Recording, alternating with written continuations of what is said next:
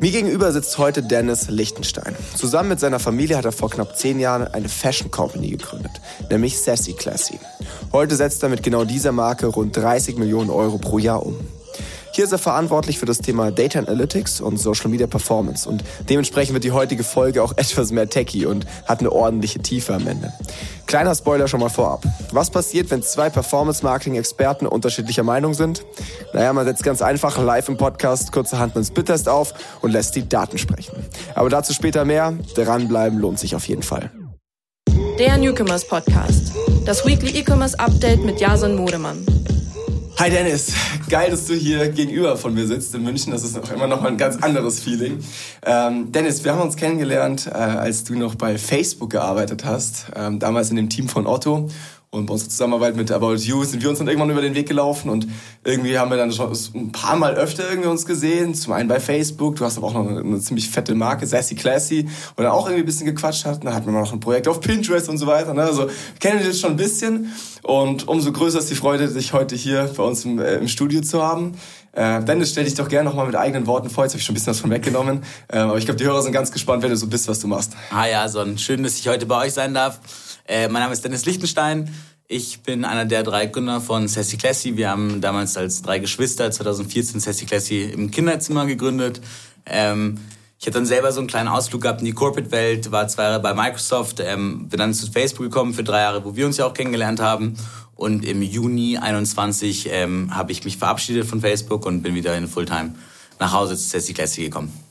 Okay, und was machst du bei Sassy Classy genau? Also was ist so dein Aufgabengebiet? Genau, ähm, also wir, wir drei Gründer ähm, bezeichnen uns eigentlich so ein bisschen für ähm, alle Bereiche ähm, als, als Aufgabenfelder. Ich glaube, für mich ist aber das Thema Data Analytics und Marketing oder Paid Social Marketing ähm, mein Hauptthema. Jedoch äh, kennst du es selber sicherlich von Marwave, egal wo, wo der Haussegen mal hier schief hängt, äh, da rennt man hin und schaut, dass es uns wieder gerade rückt. Ähm, aber ich glaube, im Bereich Data Analytics, vor allem Merchandise Analytics, ähm, da fühle ich mich sehr, sehr zu Hause und kann das dann natürlich in meine anderen Bereiche wie Paid Social Marketing äh, mit einfließen lassen. Das ist natürlich auch mega nice für dich. Ne? Also jetzt hast du sehr viel ähm, mit Paid Social zu tun, warst davor bei Facebook, kennst vielleicht dann auch dadurch mal so noch mal die andere Seite, also die Company, der du Geld in Rachen schiebst. Das ist irgendwie ganz cool, glaube ich auch. Ähm, willst du uns noch ein bisschen Einblicke zu Sassy Classy geben? Also was, was, was, so, was sind das für Größenordnungen, mit denen, du, mit denen du da unterwegs bist? Ja. Weil ähm, ich gehe mal davon aus, dass viele schon, gerade die weiblichen Zuhörer, äh, die, die Marke ein Begriff ist. Ihr habt echt schon irgendwie auch eine gute Markenbekanntheit. Ähm, aber gerade vielleicht für die Herren der Schöpfung da draußen, ja. äh, was genau macht euch aus ähm, und in welchem Scale seid ihr da so unterwegs? Ja.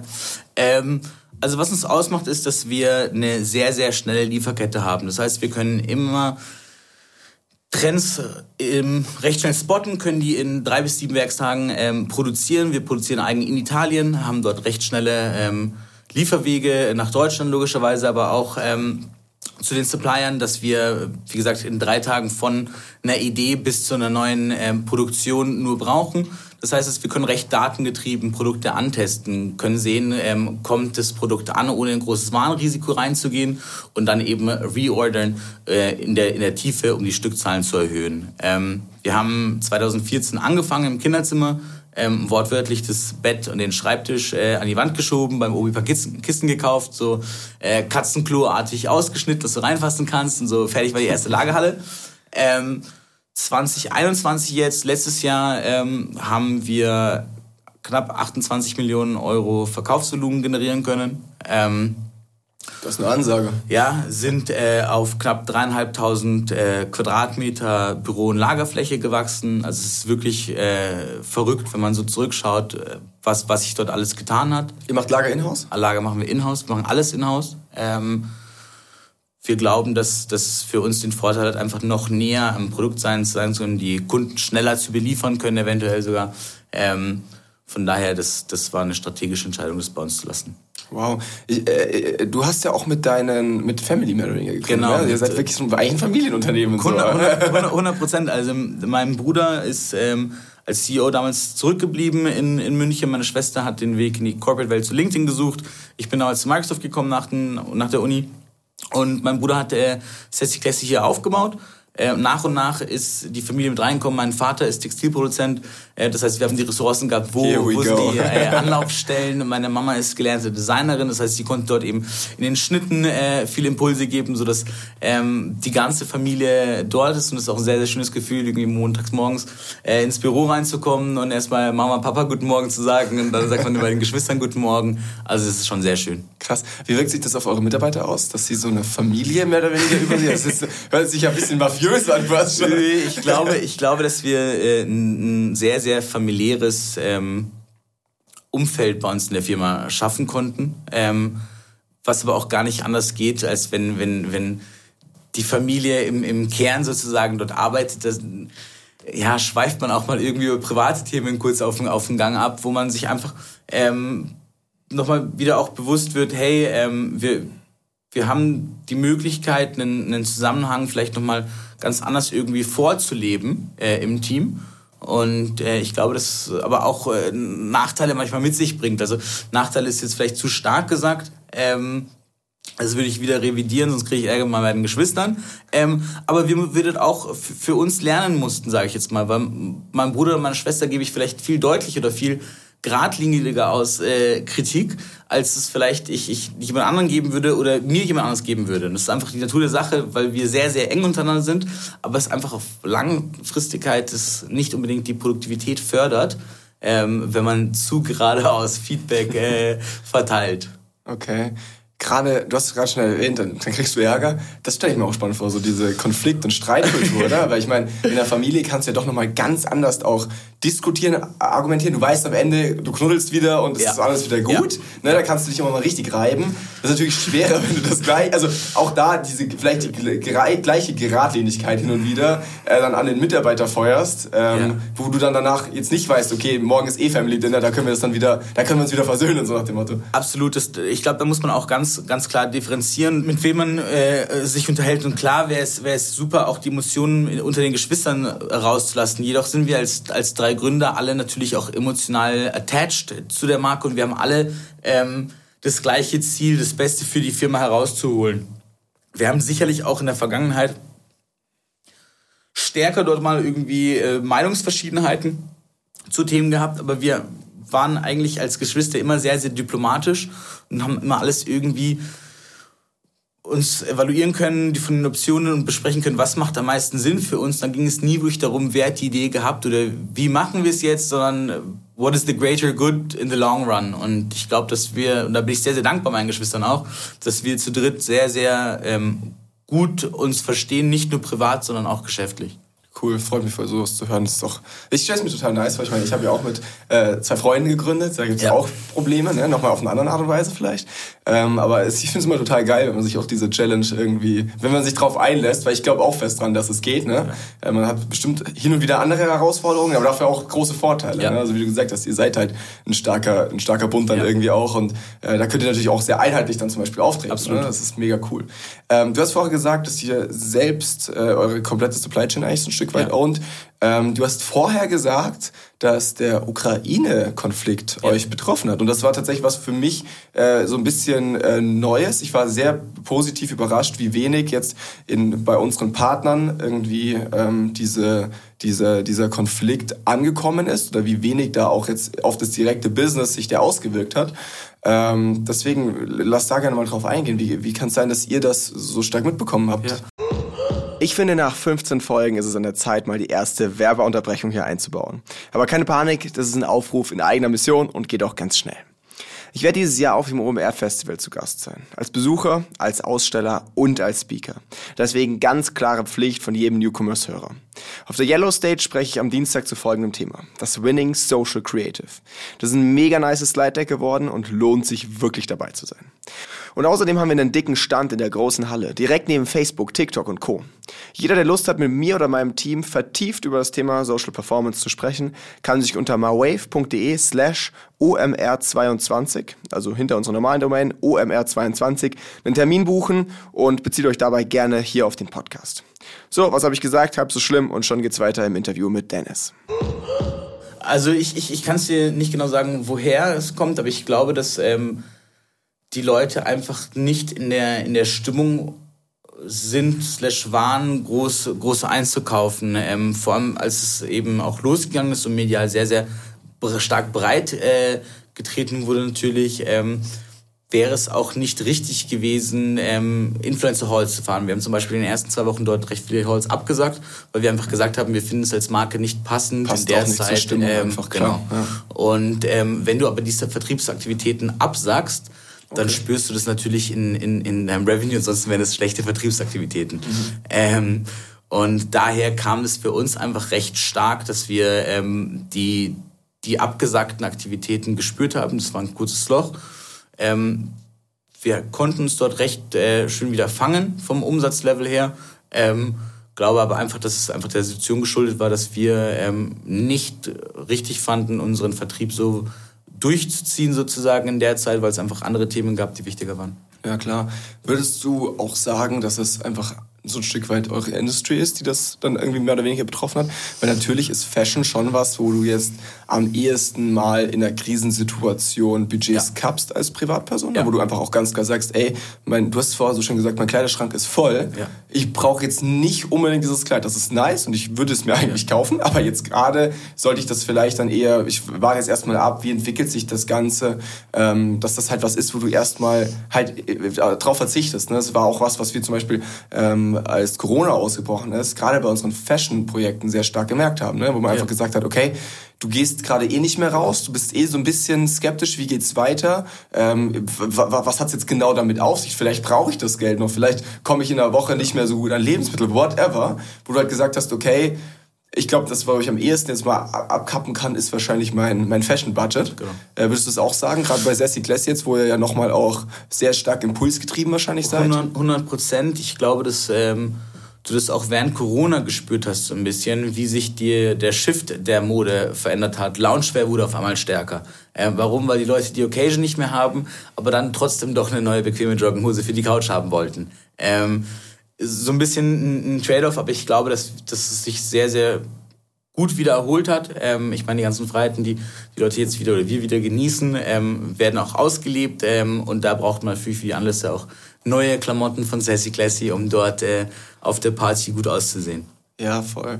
Und natürlich ist es ja auch so, dass ähm, jetzt irgendwie so das Leben so total zurückgekommen ist, dass dann wahrscheinlich auch dieser Konsum teilweise so ein bisschen nachgeholt wird Ja. sogar, oder? Dass also Ja. vielleicht auch direkt die Gegenbewegung hinterherkommt.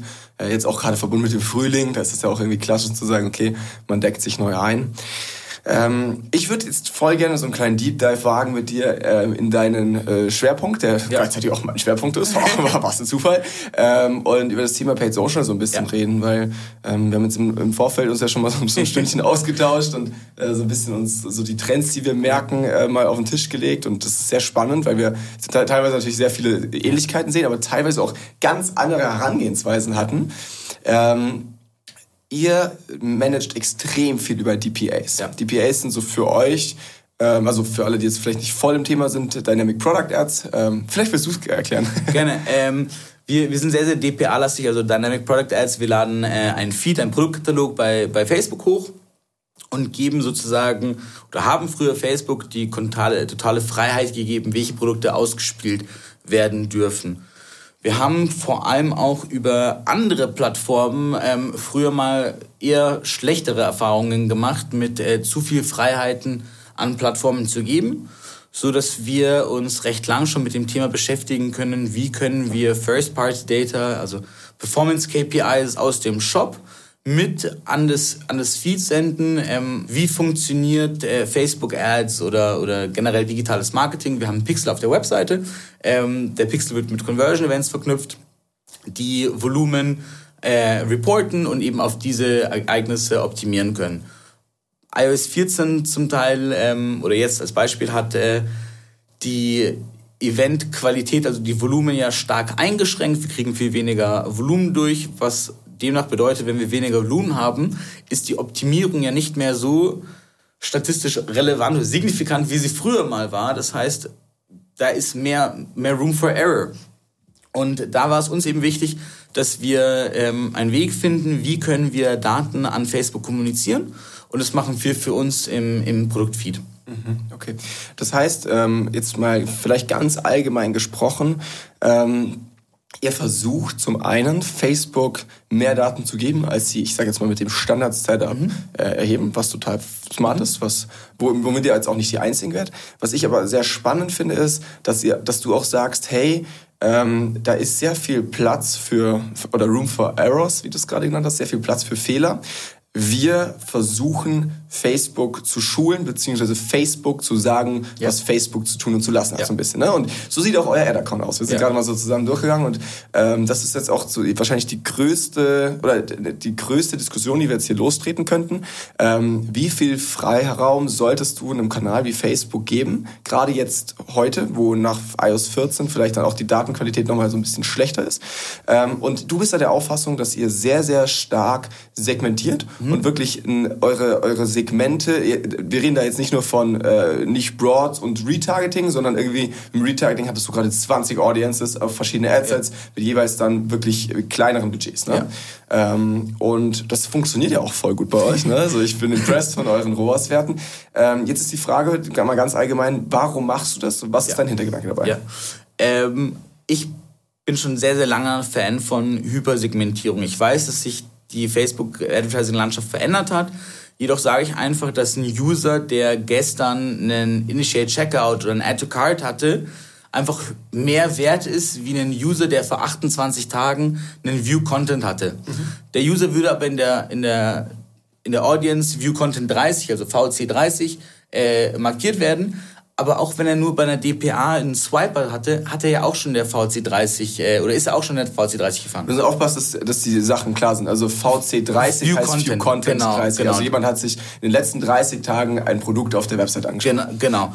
Ähm, und die, die Person hat natürlich einen viel kleineren Intent wie eine Person, die den Checkout initiiert hat vor zwei Tagen. Genau, die weiter ist im Checkout, genau. die vor kurzem erst das Ganze, genau. Genau, aber es ist ja nicht gegeben, dass die Person in der, in der View Content 30 äh, Custom Audience heute angespielt wird. Da sind 200.000 äh, User drin.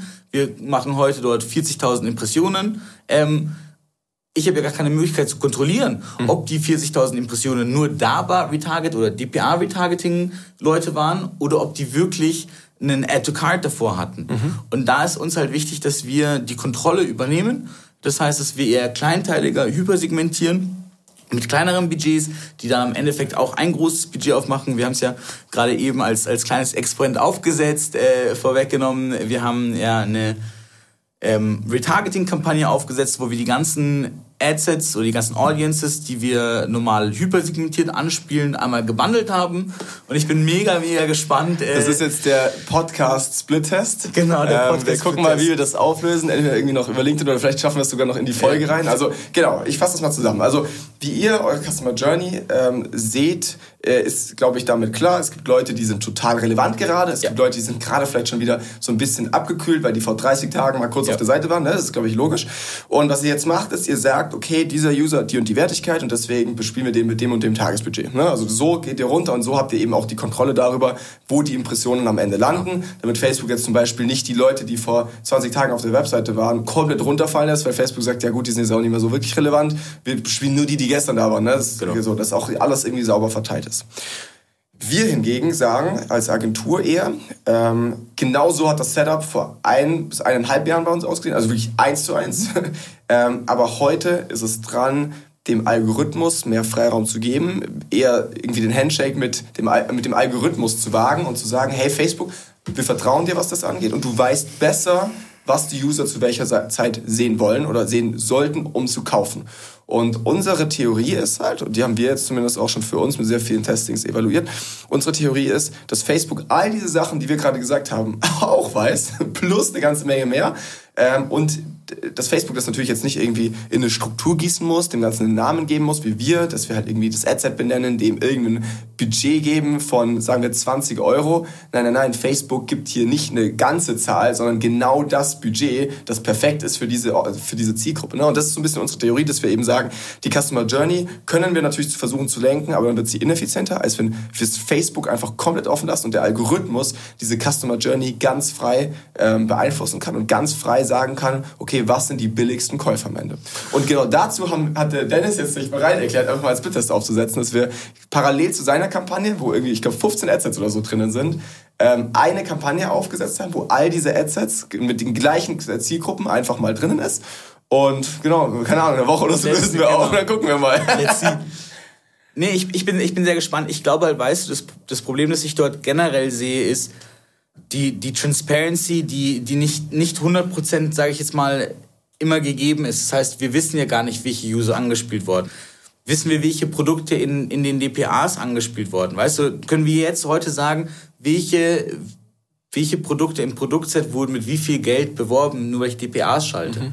Und das sind alles für mich Intransparenzfaktoren, wo, wo wir halt probieren, die Marketingplattformen, ich sage jetzt nicht, nicht zu restrikten, aber zu lenken, ja. dass wir die gleiche, die gleiche Intention haben. Es gibt einfach viele wirtschaftliche Parameter beispielsweise, die die, die, die, die Plattformen auch nicht kennen.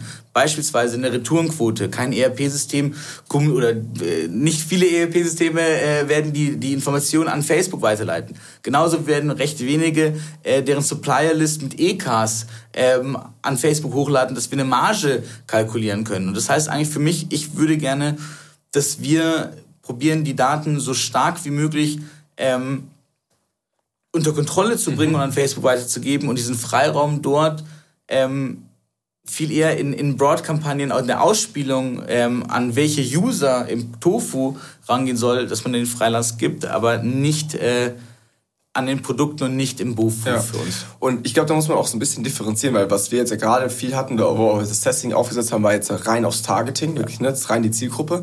Und da, glaube ich, gehen unsere ähm, Theorien so ein bisschen auseinander. Mal gucken, mhm. wer recht hat. Oder kann man jetzt schwer sagen, ja, aber es ist richtig cool, cool. Wo man aber ganz klar, und das wird jetzt auch eine Steilvorlage für dich, wo man aber ganz klar sagen muss, dass es Sinn macht, Facebook nochmal klarer zu lenken, weil wir da einfach, da haben wir mehr Daten. Ja. Das ist der Feed. Der Feed ist was, wo, glaube ich, stark ausbaufähig ausbaufähig ist, ja. ist noch bei Facebook, weil die Themen, die jetzt in einem Standard-Feed per Default drinnen sind, ähm, die jetzt, sagen wir mal, bei dem Standard-Shopify-Feed drin sind oder auch die, wo jetzt einfach nur die ähm, essentiellen, also die benötigten Felder ausgefüllt mhm. sind im Feed, das ist eigentlich zu wenig. Und ja. da habt ihr jetzt in der Vergangenheit schon sehr, sehr viel ähm, intern gemacht und sehr, sehr viel in eine, in eine, in eine Richtung optimiert, die, ja. glaube ich, vielen da draußen auch helfen würde. Ja. Und habt jetzt beschlossen, okay, warum wollen wir das denn nicht einfach mal für die, für die Masse zugänglich machen? Ähm, willst du uns von, äh, von Profit Dog erzählen? Sehr, sehr gerne. Ähm, Profit Dog ist ein, ein, ein Tool, ähm, welches Merchandise Analytics aufschlüsselt. Das heißt, wir gucken uns im Detail auf SKU-Ebene die verschiedenen ähm, Performance-Daten von, von den verschiedenen Produkten an und können die eben, wie du vorhin gesagt hast, an das Feed weiterleiten. Ähm, wo ist das Problem im Feed in meinen Augen? Beispiel iOS 14 lässt weniger Volumen zu, das heißt, ähm, der Facebook Pixel oder Facebook weiß äh, von weniger Käufen, von wegen mir meinem gelben Pulli ähm, und kann demnach auch viel schwächer darauf optimieren, weil es nicht die, die Datenmenge äh, hat, die es früher hatte. Jetzt, was wir, was wir machen, ist, wir ähm, nehmen verschiedene wirtschaftliche Parameter, die wir uns ziehen, Marge, Preis, EK, ähm, Retourenquote, 7-Day Conversion Rate, 7-Day Add-to-Card Rate, 7-Day Impressions, 7-Day Kaufvolumen, gewichten alle die Parameter unterschiedlich und berechnen einen Score, einen Profitabilitätsscore von 0 bis 100 ähm, und die lassen wir als Beispiel in Custom Label reinlaufen. Das heißt, wir können nachher ähm, ein Custom Label oder ein Produkt erstellen, wo wir sagen, hey, ich hätte gerne nur Produkte, die unter 1000 Impressionen hatten aber einen Profitabilitätsscore von über 80 Prozent aufweisen. Das heißt, es sind alles sozusagen Gold Nuggets.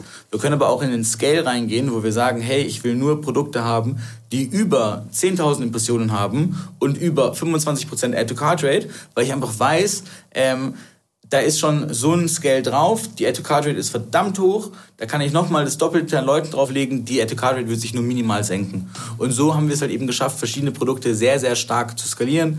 Ähm, wir haben einen Topseller, den wir knapp 600.000 Mal bereits verkauft haben, ähm, wo wo wir einfach sehr, sehr stark äh, äh, dran glauben, ähm, die Ergebnisse uns irgendwo auch recht gegeben haben, dass die Strategie aufgeht und wir jetzt gucken, dass wir ähm, dieses Tool für die Masse zugänglich machen, weil uns einfach aufgefallen ist, dass ähm, einige Advertiser erstmal den Overview über ihre Produkte gar nicht haben. Das heißt, sagen können, was haben die denn für eine Add-to-Card-Rate oder einen Profitabilitätsscore hinter einem Produkt, weil die Profitabilität natürlich dynamisch äh, angepasst ist jeden Tag. Wenn ich an heute äh, 10.000 Euro auf meinem Produkt bei Facebook äh, drauf spende, dann wird die Rentabilität von dem Produkt deutlich kleiner sein äh, als an einem anderen Tag. Und ähm, darauf basierend ist eben Profit Dog geboren, dass wir den Leuten einmal ein Merchandise Analytics Tool geben, aber diese Daten auch direkt actionable machen und die ähm, in Produktfeeds äh, reinlaufen lassen.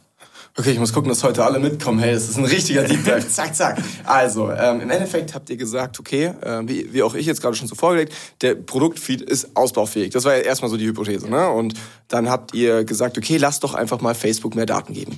Ähm, Custom Label, vielleicht auch dafür alle, ist eine Möglichkeit, wie du in den Produktfeed, also da, da sind deine ganzen Produkte aufgelistet, wie du in diesem Produktfeed einfach nochmal Daten dazugeben kannst. Das kannst. Da kannst du machen, was du willst. Da kannst du sagen, äh, da kannst du einen Textfeld machen, ich mag dieses Produkt. Das ist komplett egal. Da kannst du alles reinschicken. Äh, was ihr da jetzt gemacht habt, ist, ich äh, habt eine ganze Menge Möglichkeiten, aber wir konzentrieren uns jetzt mal auf zwei Metriken, die ihr so ein Stück weit für euch erarbeitet habt, die relevant sind. Das eine ist der Profitabilitätsscore. Da sind dann eben so Themen wie Conversion Rates drinnen. Frage da, ist da auch eine Returnquote schon drin? Ja. Ja, okay, super wichtig, genau, dass wir wirklich die Profitabilität am Ende so ein Stück weit aufgeschlüsselt haben. Weil natürlich haben wir Produkte, die funktionieren auf Grundlage der Profitabilität erheblich besser als andere. Und dann haben wir noch den zweiten Metrik, das ist die Impression, ja. der Impression Score, hast du, ihr habt den genannt. Das ist so ein bisschen, wie viel Volumen hat das, ist da überhaupt möglich, ne? Weil natürlich liefert Facebook Produkte äh, unterschiedlich aus und manche Produkte bekommen extrem viele Impressionen. Das zeigt uns so ein bisschen, okay, vielleicht ist da ein Markt da, da ist, da ist der Markt offen auch für. Ne? Einfach um den äh, Profitabilitätsscore so ein bisschen in Relation zu setzen, weil genau. ein hoher Score mit niedrigem Impressionsscore ist natürlich auch nicht aussagekräftig. Ist nett, aber bringt halt genau. auch nicht viel, weil dann verkaufst du halt zwei Wollmützen. Genau. Das, Vorher, ne? genau. das heißt, da muss halt gucken, dass wir irgendwie ähm, die Produkte mit einem niedrigen Score an Profitabilität, aber einen hohen Impression Score, dass wir, oder niedrigen Impression Score, dass wir die pushen können, dass die auch mehr Impressionen bekommen. Ähm, wenn die dann immer noch klasse Scores aufweisen, dann wissen wir, wir können das Produkt skalieren es macht Spaß. Äh, wenn nicht, fliegt das Produkt dynamisch raus. Ähm, und es ist halt sehr, sehr ähm, pflegeleicht, würde ich es jetzt mal, würde ich jetzt mal nennen, äh, was natürlich die Creative Resources nochmal sehr, sehr stark schont. Genau, im Endeffekt gebt ihr eine super Grundlage dafür, äh, mit Hilfe dieser Zahlen nochmal weiter zu optimieren. Ne? Also wie du gesagt hast, es gibt Produkte, die haben vielleicht ein super hohes Volumen auf Facebook, sind aber total unprofitabel. Das sind dann vielleicht Produkte, da kann man ein bisschen Budget rausnehmen. Auf der anderen Seite hast du Produkte, die sind super profitabel, haben aber noch relativ wenig Impressionen. Lass mal gucken, ob man die skalieren kann. Ne? Das heißt, du hast so ein paar Möglichkeiten, einfach darauf aufzubauen. Ja. Und ich glaube, gerade bei bei, bei, bei Business Cases, wo eben der Produktfeed auch schnell im Fokus rücken kann, wo, wo ich auch glaube, dass das zunehmend mehr äh, Brands auch sein können, dass genau diese Integration extrem viel Sinn macht. Und ähm, ihr habt da in meinen Augen was geschaffen, was es so gerade noch nicht gibt. Also es ja. gibt eine ganze Menge Feed-Tools, aber die sind zum einen schweineteuer, die können teilweise viel zu wenig, teilweise auch viel zu viel. Ne? Die ja. versuchen dann alles irgendwie äh, unterzukriegen, aber machen irgendwie nichts richtig. Ähm, und genau, du hast mir jetzt ja gerade schon mal so die, die Grund, äh, so gezeigt, wie das Ganze am Ende aussehen wird. Und ich bin mega hyped. Also wir mega. werden das erstmal äh, breitflächig onboarden. Mega. Ähm, vielleicht da so ein Stück weit die Frage, ich denke mal für viele jetzt hier kann das super relevant sein. Äh, was sind da die nächsten Schritte? Wann geht ihr live? Ja. Äh, wann macht es vielleicht auch Sinn, sich da mit dir mal auseinanderzusetzen? Ja. Ähm, also wir, wir sind ja ähm, ebenfalls auf dem OMR ähm, vertreten, ebenfalls auf der Yellow Stage. Solltet unbedingt vorbeischauen, dann verpasst ihr den auch Jason auf der Yellow Stage. Ich bin genau ja. vor dir. Ich bin die 15 Minuten vor dir. Ja, äh, mega. bin ich, das heißt... Ja, dann, ist, dann ist es ja ein Slot, den können sich alle buchen. Eine halbe Stunde oder 40 Minuten Kommt Yellow am besten schon zum Dennis, dann verpasst ihr den Jason nicht und seid nicht late.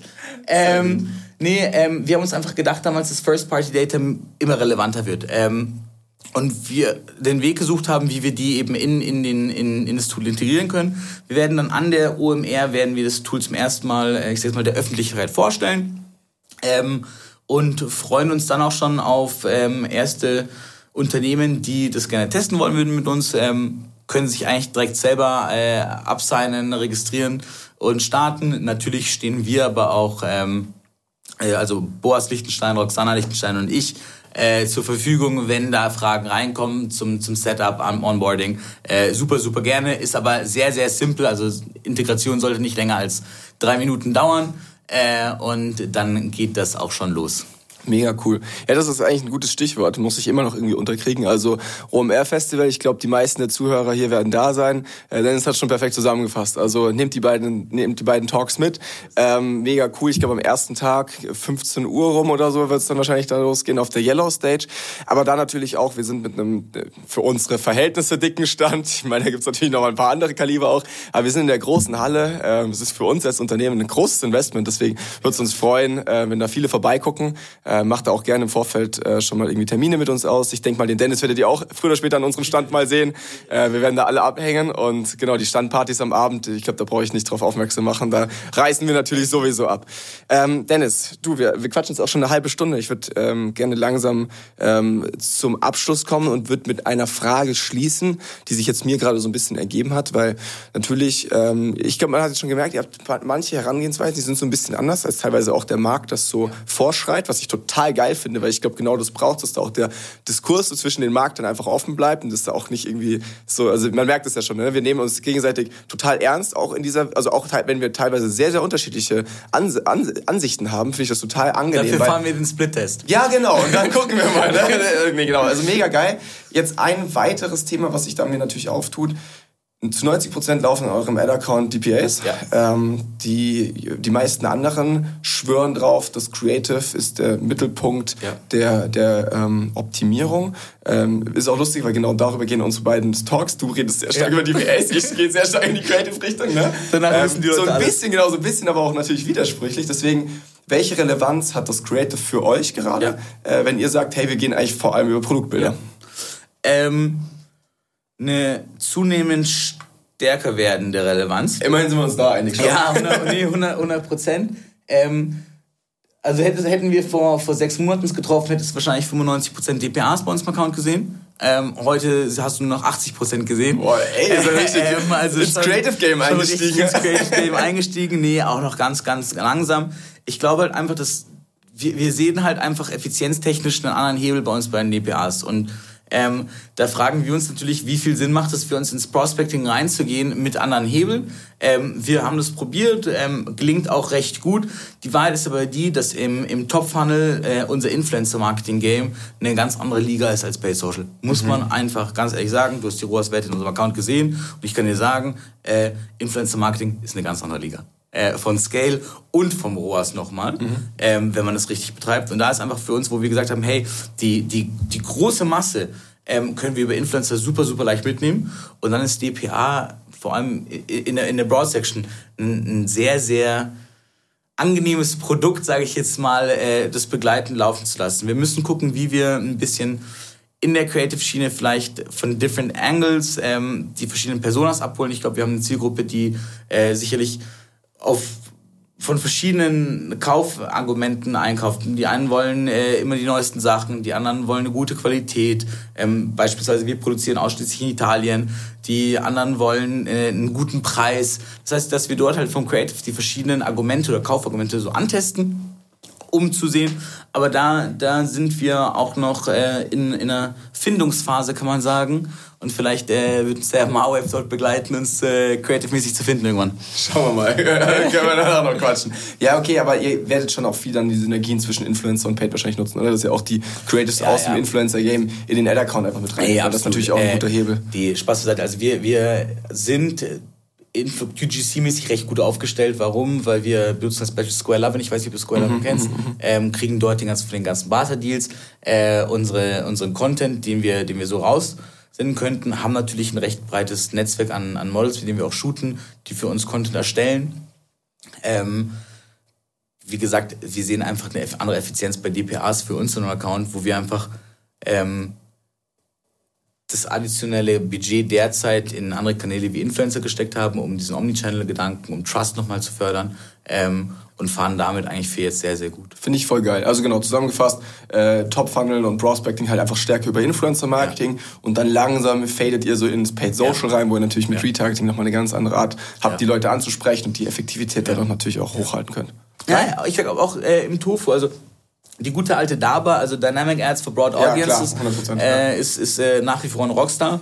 Ähm, aber ich glaube, wir können dort in alle drei verschiedenen äh, Tofu ähm, Richtungen gehen. Also nicht nur broad, sondern auch genauso interessensbasiert und Lookalike-basiert. Wir haben ja verschiedenste Möglichkeiten, Lookalikes von verschiedenen Customer Audiences zu erstellen. Und das reißen wir auch sehr, sehr schön im, im Upper Funnel aus. Ähm, und funktioniert auch sehr, sehr schön für uns.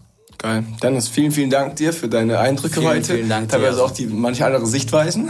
ich bin gespannt aufs ebenfalls. Und wir freuen uns aufs OMR. Ähm, check Dennis auf jeden Fall mal ab auf LinkedIn oder wo? Ja, LinkedIn. LinkedIn am besten, LinkedIn, genau. die Plattform to go. Genau. Danke fürs Dasein heute und Danke dir, an alle also. Zuhörer bis zum nächsten Mal. Der Newcomers Podcast. Das Weekly E-Commerce Update mit Jason Modemann. Jeden Mittwoch. Überall, wo es Podcasts gibt.